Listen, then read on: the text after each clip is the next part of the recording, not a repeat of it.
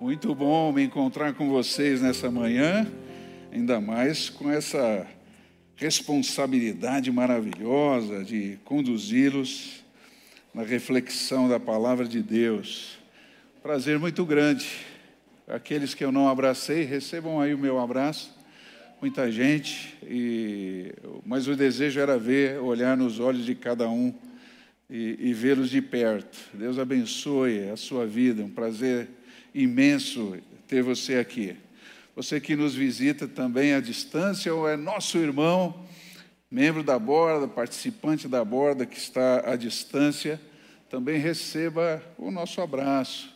Desejo é ver você aqui o mais depressa possível. Né? Em breve nós vamos poder retornar, se o Senhor permitir, aquela vivência gostosa de família, como nós estamos acostumados, né? De abraço, de chegar perto, de é, fazer bagunça no meio do culto. Não, não, isso, isso não. Era, era mais conversa, né? aquele bate-papo, aperto de mão, é muito bom. Alegria, queridos, uma alegria muito grande. Hoje vamos conversar sobre qualificação da liderança espiritual, algo muitíssimo importante para pessoas que querem fazer parte de uma igreja que seja realmente da vontade de Cristo, andando segundo a vontade de Cristo. E eu gostaria de começar perguntando a você se nesse tempo todo você se tornou um pouco mais criterioso quando o assunto é qualidade. Você se sente mais exigente em relação à qualidade eh, de tudo? Das coisas, da, da internet? Como é que você se sente? Olha aí as pessoas que estão ao seu redor, veja se eles estão tá mais exigente, menos. Se comunique aí de alguma forma.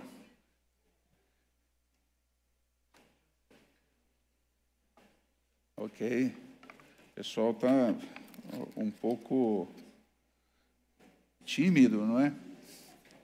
Então vou pedir novamente, veja aí as pessoas ao seu lado, você está mais criterioso, mais exigente, você a qualidade da máscara ou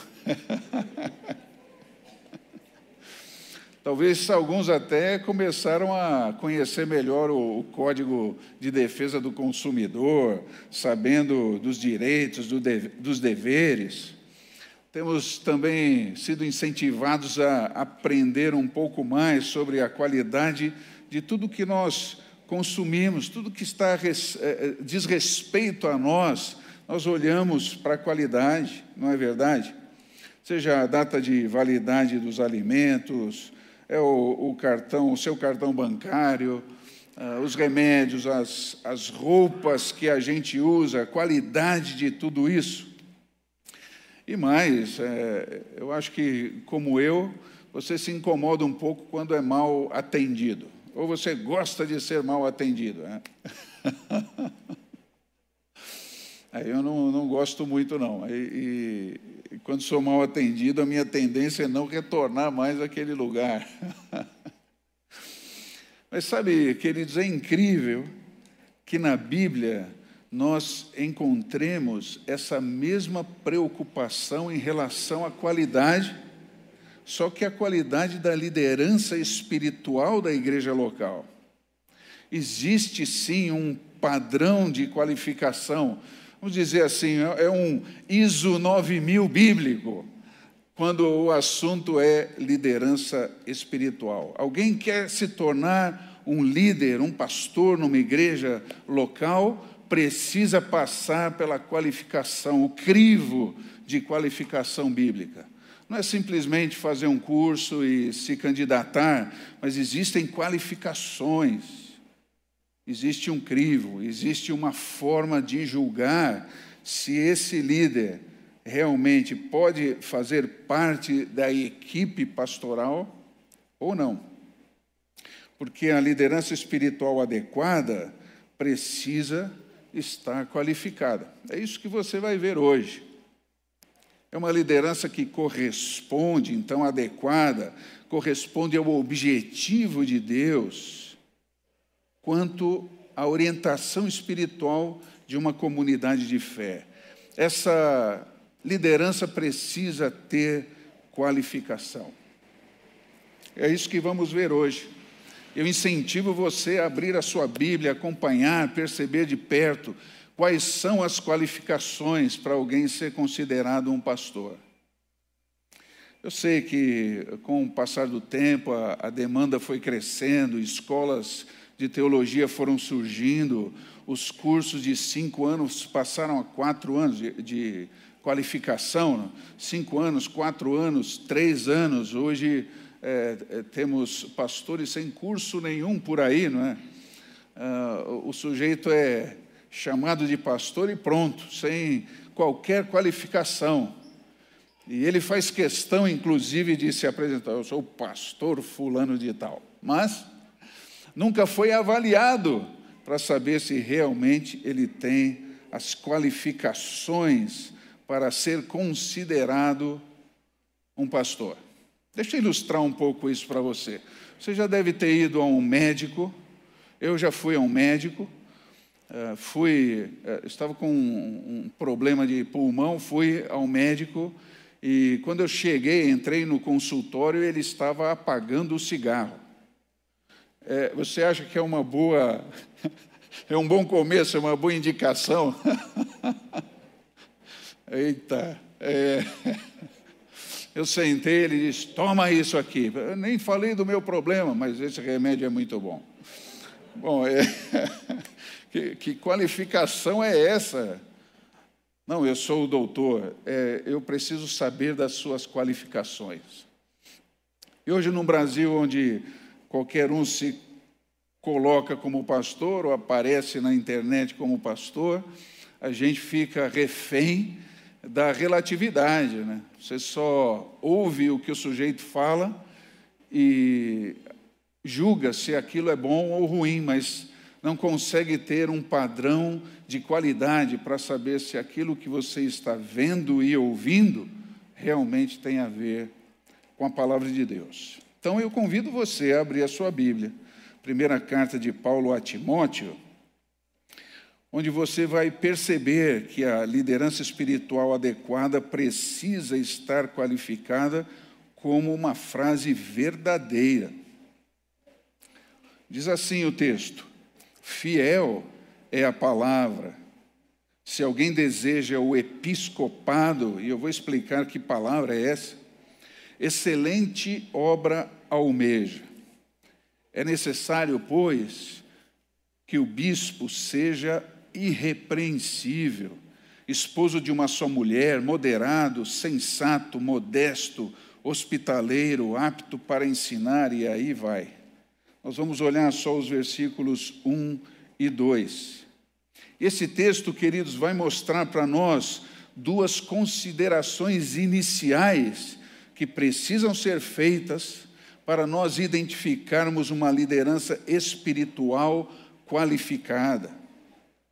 A primeira consideração está aí, é observarmos a essência da obra, ou seja, como é que um líder espiritual é reconhecido na forma como ele lida com a obra? E também vamos precisar considerar a exigência da obra, ou seja, como é que um líder espiritual vive as verdades da palavra de Deus. Que o Senhor nos ajude, que Ele nos sensibilize, que Ele fale ao nosso ser, ah, a começar dos nossos pastores e outros pastores, talvez, que estejam assistindo esse, essa mensagem, irmãos que o Senhor nos conduza por meio da Sua palavra, possamos chegar no fim dessa meditação, entendendo um pouco mais o que significa ser qualificado para o pastoreio da Igreja de Cristo.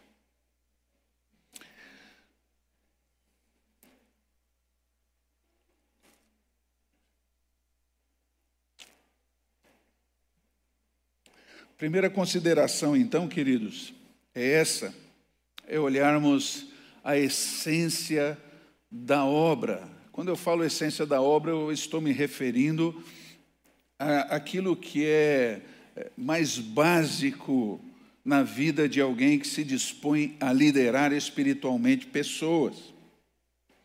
Mas antes de entrarmos nisso especificamente, quero mostrar um pouquinho do contexto dessa carta de Paulo a Timóteo. Na verdade, ela faz parte de um grupo de cartas chamado de epístolas pastorais. Ela reúne, além de 1 Timóteo, a segunda carta a Timóteo e também a carta a Tito. Esse nome surgiu porque essas três cartas reúnem informações suficientes para que a gente entenda como uma igreja é estruturada segundo a vontade de Cristo. Então, quando Cristo pensou nessa coisa de igreja, ele também deixou registrado como ela deveria ser. E é isso que nos interessa hoje aqui. Essas cartas compõem os escritos de Paulo uh, já no finalzinho da vida dele. 1 Timóteo surgiu mais ou menos entre o ano 59 e 60 depois de Cristo. E é interessante também porque Timóteo, Tito e também a carta a Filemão foram as únicas cartas que Paulo escreveu especificamente a pessoas. As demais ele escreve à igreja. Mas por que será ele, que ele tem aqui, o que ele escreveu, tem escrito essa carta, por exemplo, a Timóteo e Tito? Timóteo e Tito eram é, presbíteros, eram pastores, e enviados pelos apóstolos para organizarem as novas igrejas. Especificamente, a primeira carta de Paulo está, a Timóteo está olhando para a igreja de Éfeso, a estruturação dessa igreja novinha. Portanto, queridos, nós estamos diante de uma carta com orientações divinas sobre assuntos cruciais para a organização de uma comunidade de fé dentro da vontade de Cristo. E aí, se nós queremos ser uma igreja conforme Cristo planejou, precisamos observar tudo isso que está aqui e que veremos a partir de agora, colocar no nosso coração e praticarmos imediatamente. Então convido você a olhar o versículo 1 e eu quero fazer alguns destaques dentro desses versículos. Primeira frase que me chama a atenção aqui é essa: Fiel é a palavra. Dentro dessas cartas pastorais, assuntos importantíssimos, não que os outros não fossem, mas sabe, aquela ênfase que o apóstolo queria dar é introduzida por essa frase: fiel é a palavra. E aí então ele descreve o que é isso tão crucial para a vida da igreja. Eu gostaria de passar por elas rapidamente, são cinco ocorrências do fiel é a palavra, no grego aí pistos, hologos, dentro dessas cartas. Começamos aqui no capítulo 1 e versículo 15, onde ele diz: Esta palavra é fiel, fiel é a palavra, digna de toda a aceitação. E aí ele fala sobre o objetivo de Cristo Jesus vir ao mundo. Veja que esse é um assunto crucial para a igreja de Cristo. Uma igreja estruturada segundo a vontade de Cristo precisa saber por que ele veio. Ele veio salvar os pecadores. Isso é maravilhoso, né? Talvez nós tenhamos aqui hoje pessoas eh, aqui no recinto ou então à distância que se veem pecadoras e sem condições de receber da graça de Deus, eu já posso dizer para você: jogue fora essa ideia. Mesmo que você não se sinta digno, houve uma obra de Cristo maravilhosa, por amor e misericórdia, a favor da sua vida e da minha vida. Então, por mais pecador que você se sinta, existe um espaço para você de relacionamento íntimo, próximo com Cristo. Foi para isso que ele veio. Jesus veio para alcançar você iluminar, transformar a sua vida e a vida de todos que se entregam a Ele de corpo e alma. Então, esse amor está acessível a você, a nós. Como lemos também em Tito, um pouquinho mais para frente, em seu capítulo 3 e versículo 5, observe aí até um complemento onde encontramos a segunda ocorrência do fiel é a palavra. Veja aí.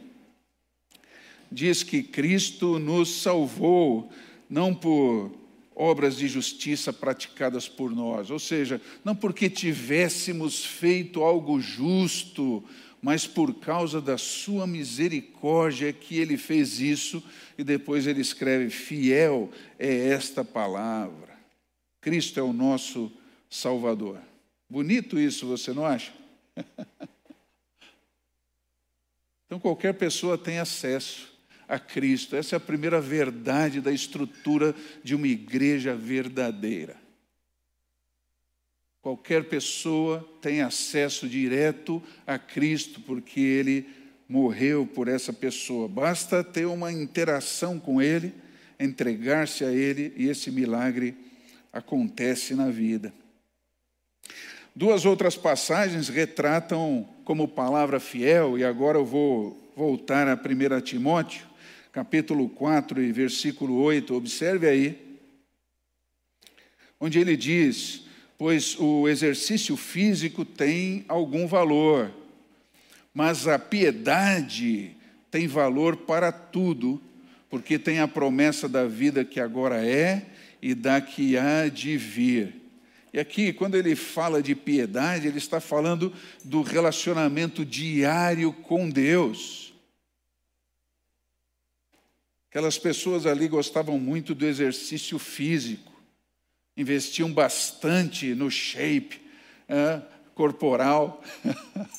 Eu escrever isso disse: olha, tudo bem, o exercício tem algum valor, mas você quer buscar um valor para a eternidade em vista no seu relacionamento pessoal com Deus, que ele chamou de piedade. Esse relacionamento tem valor para tudo. Fiel, esta palavra e digna de inteira aceitação. E aí, quando você vai a segunda a Timóteo, algumas páginas à frente, no capítulo 2 e versículo 11, você encontra a base para esse relacionamento com Deus, onde encontramos de novo: fiel é esta palavra. Veja, são assuntos cruciais para nós. Se já morremos com Cristo para o mundo, com Cristo viveremos. É, é a base desse relacionamento construído com Cristo, com Deus. Aqui Paulo está dizendo é, é a garantia de que nós somos abraçados por Deus em Cristo, que nós andamos com Ele num relacionamento de pai, de filho, em toda intimidade, em acolhimento, em amadurecimento, que essa vivência nos dá. Então, usufrua dessa verdade, porque essa palavra é fiel. Aleluia. E a última, a última ocorrência do fiel é a palavra, está aqui no nosso texto. Observe aí, voltando a 1 Timóteo, capítulo 3. Fiel é a palavra. E aí ele começa a falar a respeito de liderança espiritual. Alguém está almejando ao episcopado, é uma obra excelente que ele está desejando. Então, essa também é uma verdade crucial, entender como é que é formada a liderança espiritual de uma igreja segundo a vontade de Cristo. O que significa tudo isso? Esse termo episcopado, quando você o é, é, é, separa, quando você procura estudá-lo é, na língua original, ele vem do grego e a palavra episcopé que é uma palavra composta por estar sobre e a palavra escopo, como você vê na ilustração aí. é verificar se o alvo está sendo alcançado. É muito interessante porque foi adaptada a Bíblia quase que a leitura da palavra no original, né? episcopos. Episcopado vem diretamente da palavra episcopé.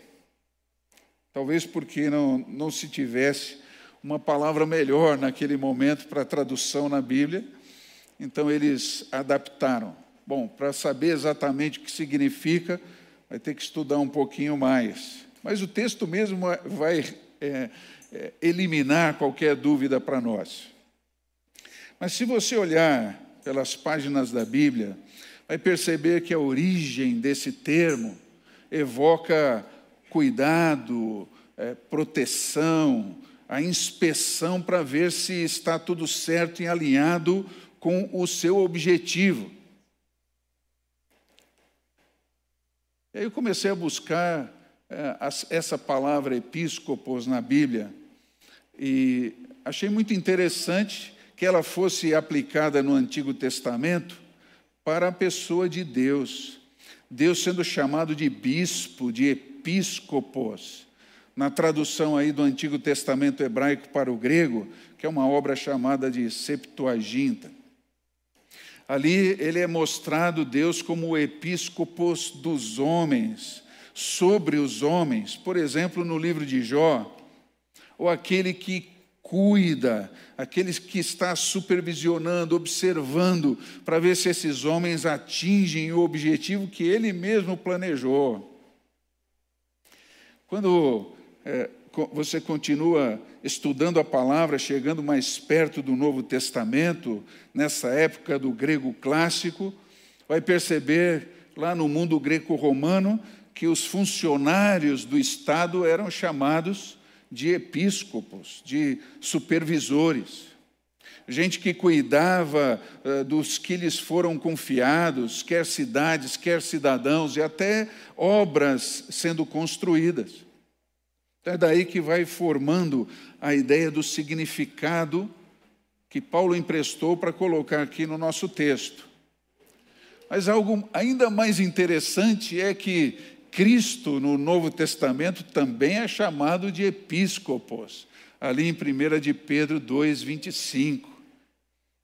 É identificado como o bispo, o cuidador da nossa alma. Coisa linda isso. Agora, quando se pensa em homens como episcopos no Novo Testamento, nós é, estamos nos aproximando dos líderes de comunidades de fé. E essa palavra caminha junto, queridos, a outros termos bem característicos da liderança pastoral da igreja. Nós já falamos um pouquinho disso em mensagens passadas, mas vale a pena repetir. Por exemplo, Atos capítulo 20 e 17, para que você entenda melhor como era a estrutura da igreja. Verso 17, Paulo manda chamar os presbíteros da igreja de Éfeso e fala para eles: olha, cuidem. Ah, percebe a, a, a ligação do episcopos com cuidado? Cuidem, ou seja, exerçam o seu papel como liderança espiritual. E veja, ele diz: cuidem primeiro de vocês mesmos. Ele está falando a respeito da vida cristã desses homens líderes e das suas qualificações diante da igreja. Cuidem de vocês. Depois, cuidem do rebanho que o Senhor lhes deu. É o, aqui ele está falando do empenho no ministério. Cuidem também do rebanho, sobre o qual o Espírito Santo os colocou como bispos, e aí a palavra episcopos, do episcopado, é bispo, para pastorearem a igreja. Agora, nós vemos aqui, queridos, que as palavras têm a mesma aplicação ao cuidado pastoral. É, é bispo, pastor, presbítero, todas as palavras têm uma mesma aplicação dentro do contexto da igreja. Então podemos até dizer que bispo, pastor, presbítero são a mesma pessoa.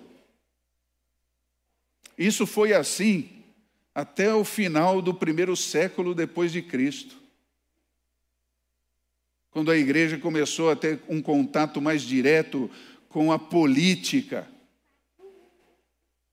Foi a partir dali que se infiltrou na igreja essa ideia de hierarquia. E aí surgiram os bispos monárquicos ou hierárquicos, que eram homens destacados como supervisores de igrejas, de pastores numa determinada região.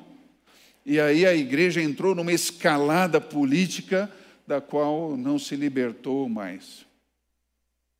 Infelizmente, algo contrário à definição bíblica original, não era para ser assim.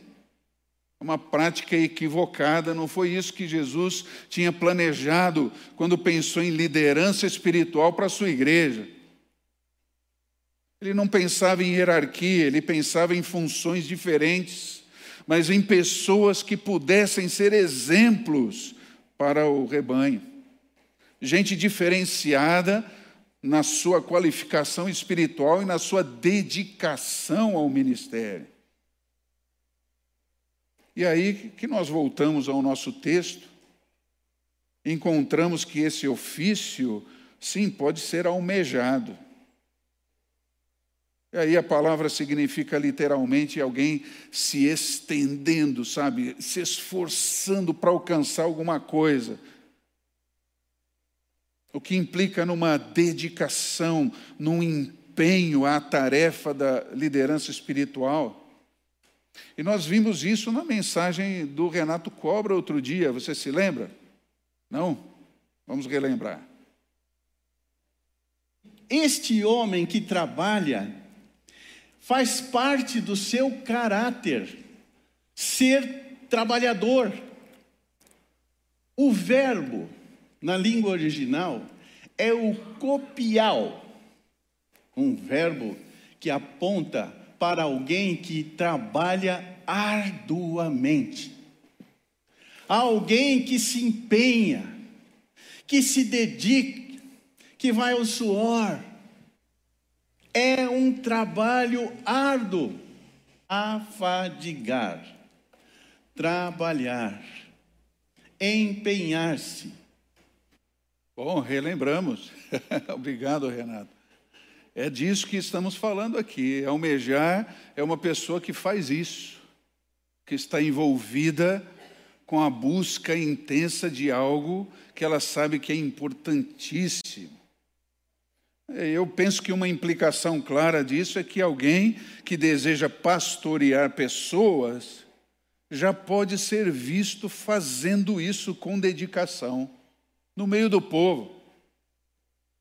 Ele não começa a fazer isso depois que ele é, ascende a essa liderança espiritual, ou ele se forma num curso teológico, ah, como se ele estivesse se candidatando a um cargo.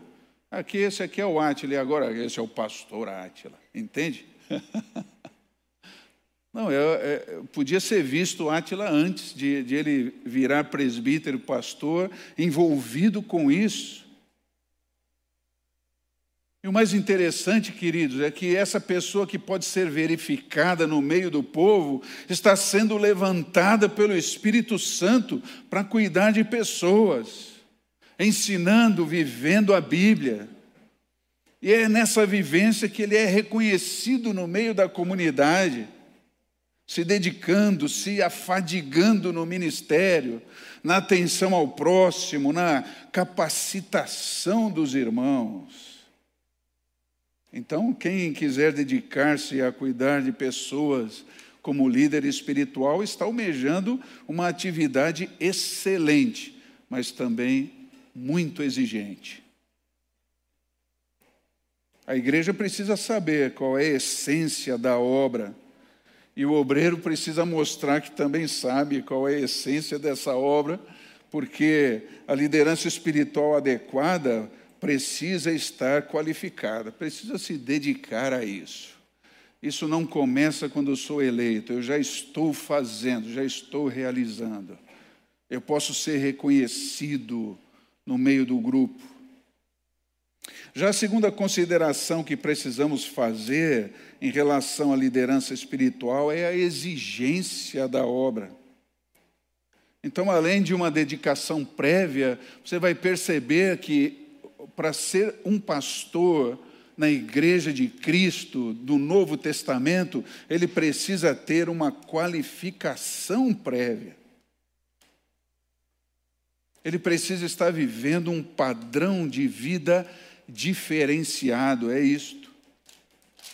E de novo, queridos, perceba, não é a força do título que o coloca como presbítero, como pastor, mas é a sua dedicação ao trabalho e também a, a, as qualidades de caráter e de vivência cristã. E, e todas elas serão abordadas aqui nas próximas mensagens, para você saber exatamente do que elas tratam. Mas você pode ver uma prévia de todas elas aí no bolso da sua cadeira. Se você quiser pegar e levar para casa para estudar melhor, você pode fazer, está aí à disposição. Você verá que são 13 qualificações, além dessa que não está na lista, mas está implícita, que é a ação dedicada, é o compromisso com o ministério, a ação ministerial, ele vai ter que mostrar 13 qualificações necessárias para que componham uma equipe pastoral. Não vou falar de todas agora, como eu disse, elas virão nas próximas mensagens, mas eu quero falar da primeira. É ser e estar irrepreensível.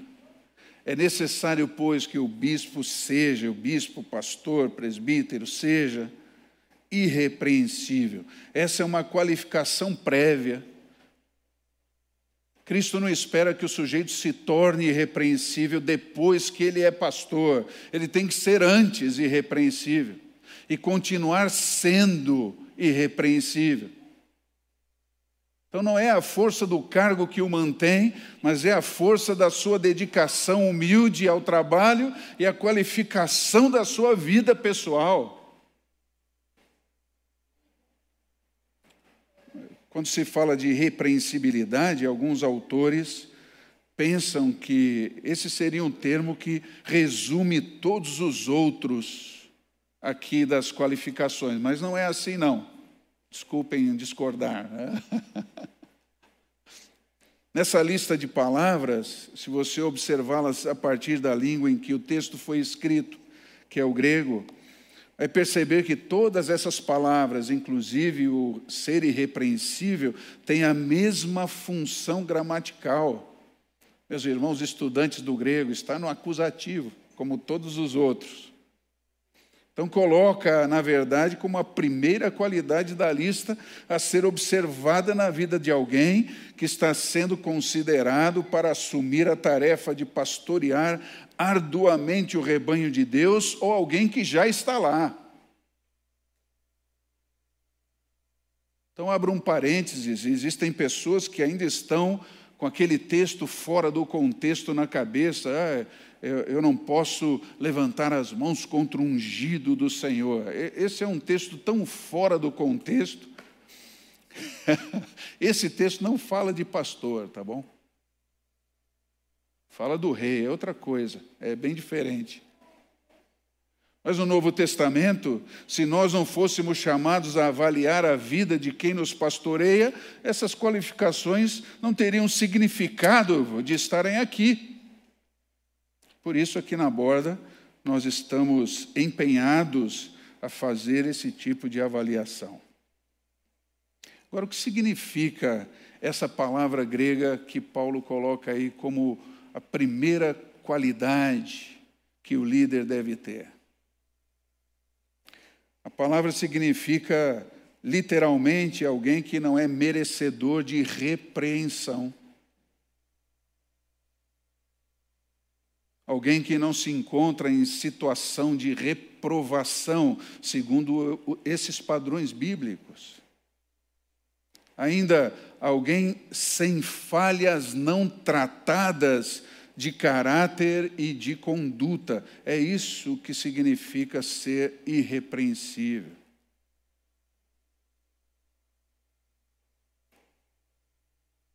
E ao olhar isso, queridos, eu vejo que uma atitude natural, normal, de quem quer ser irrepreensível é a humildade.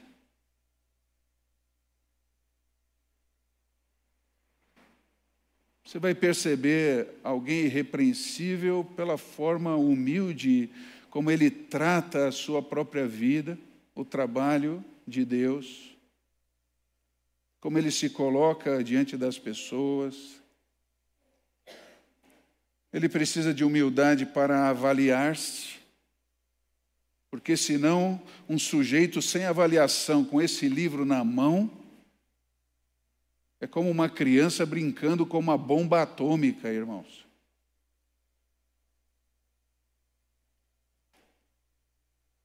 Mexendo com a fé do povo, destruindo esperanças e chamando Jesus de Genésio no meio do povo e todo mundo acreditando que é isso mesmo. Falsificando manifestações espirituais porque eles, ele não as tem em si. É cada um que tenta ocupar o lugar de Cristo já é o anticristo na sua essência. Por isso é preciso humildade para avaliar-se e também para ser avaliado. Algo que nós temos perseguido aqui na borda, como ouvimos na mensagem da semana passada com Eduardo Ninguém gosta de ser avaliado, a não ser aqueles que querem crescer. A avaliação é dura por si só, porque expõe aquilo que nós não temos de melhor ou simplesmente não estamos fazendo bem. Mas esse é o caminho da fé, esse é o caminho com Cristo. E qualquer interação que Cristo tem com as pessoas no Novo Testamento, você vai perceber, ele busca levar a pessoa a um andar de cima. É só uma coisa está te faltando. Ah, vocês também não querem ir embora? Não é, não é assim que ele trata com as pessoas?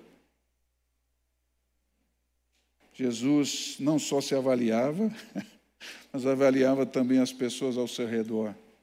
Agora, quando falamos de irrepreensibilidade, nós não estamos falando de alguém que é perfeito. Não é disso que o texto está falando, queridos. Mas existe sim um padrão de dedicação ao ministério e um padrão de vida cristã que se deve observar e imitar no exemplo desses que são os nossos pastores. E se o exemplo não aparece na vida cristã, ou não aparece na ação ministerial dedicada, ah, o pastor torna-se repreensível e por, e por isso precisa tratar de onde ele está falhando. Em, algum, em alguns casos, inclusive, afastar-se dessa posição de pastor para que ele possa se tratar, rever os seus caminhos, reconstruir as suas convicções, a sua dedicação, se é algo na, na, qualificação de vida, ele vai trabalhar, vai buscar aconselhamento, vai buscar apoio, vai ser refeito na ação do Evangelho e da ajuda da comunidade. Então, queridos, ser modelo, como já vimos também aqui, implica em ir à frente na dedicação intensa à obra mas também na vivência da palavra. Isso é ser liderança espiritual. Isso é realizar aquilo que o Senhor pensou e que lhe deu a fazer na igreja local. Assim, a igreja precisa saber sobre as qualificações e a dedicação dos pastores, e os pastores precisam mostrar que vivem as qualificações bíblicas e se dedicam com afinco ao ministério que almejaram alcançar, que eles almejaram alcançar e que devem desenvolver para o bem da igreja, não deles mesmos, mas da igreja.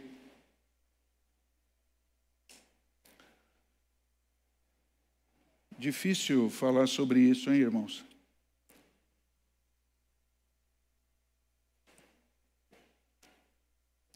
Porque, de maneira alguma, eu me excluo desse processo e dessa avaliação. Pelo contrário.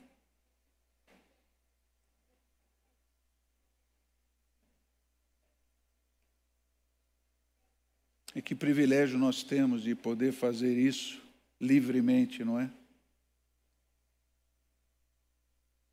E tantos em igrejas por aí, gente que está aqui hoje, que viveu essa experiência de tentar ajudar o seu líder espiritual a crescer e foi escorraçado da igreja. Né? Quem é que tem o, o óleo na testa? Sou eu ou é você?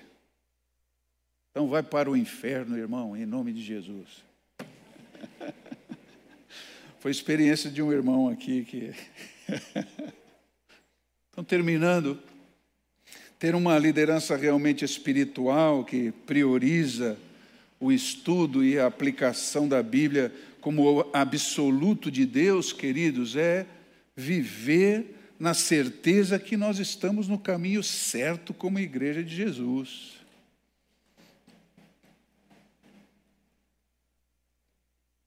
E ter uma liderança espiritual que se dedica à responsabilidade que ela mesma almejou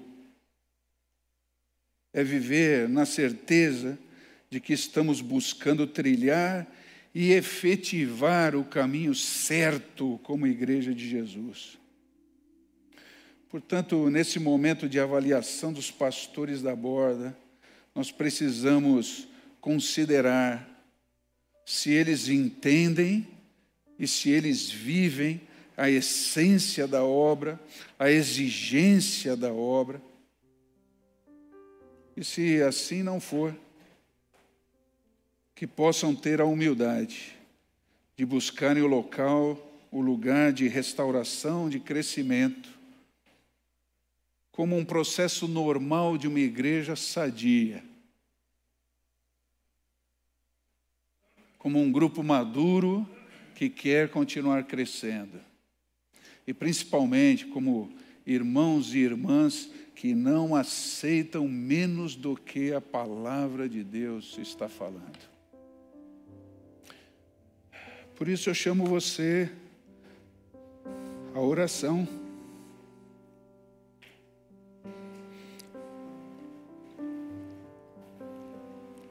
Você clame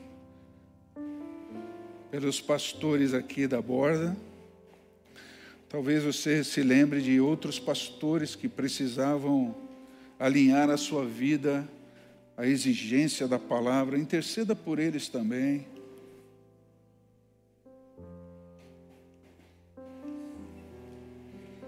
Eu fico feliz, queridos, porque eu já estive nos dois lados dessa dinâmica de avaliação.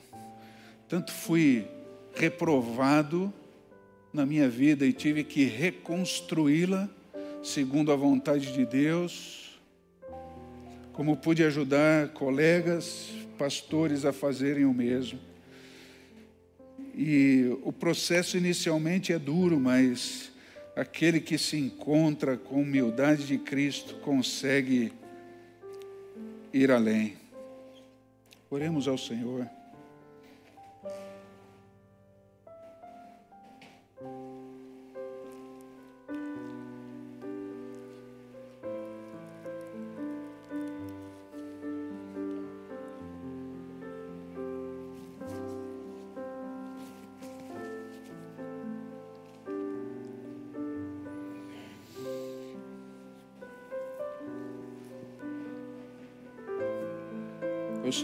Nosso desejo de fazer a Sua vontade é imensamente maior do que fazer a nossa vontade. Obrigado porque todos aqui são pecadores, resgatados por Cristo, mas ainda lutam com áreas da vida que precisam superar, harmonizar com a Sua palavra. Isso não é diferente com os pastores. Mas é certo que temos todo o recurso no Senhor para sermos aquilo que o Senhor deseja que sejamos, mas aquilo que a sua igreja precisa.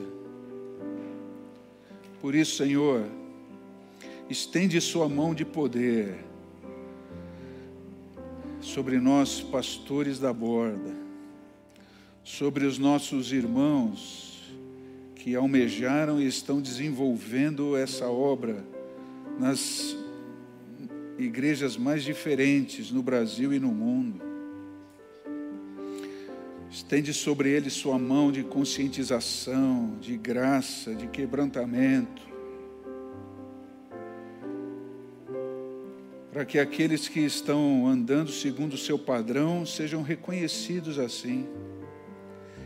E aqueles que não estão encontrem o lugar de arrependimento, de recomeço, para que o mundo saiba que essa igreja é a igreja de Cristo.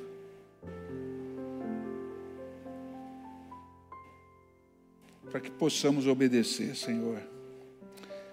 Eu clamo de todo o meu coração, em nome de Jesus. Que assim seja, queridos, mais e mais.